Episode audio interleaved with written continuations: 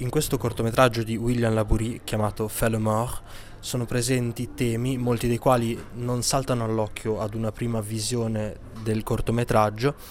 Molti di questi temi sono legati alla società odierna e al mondo digitale che noi tutti conosciamo.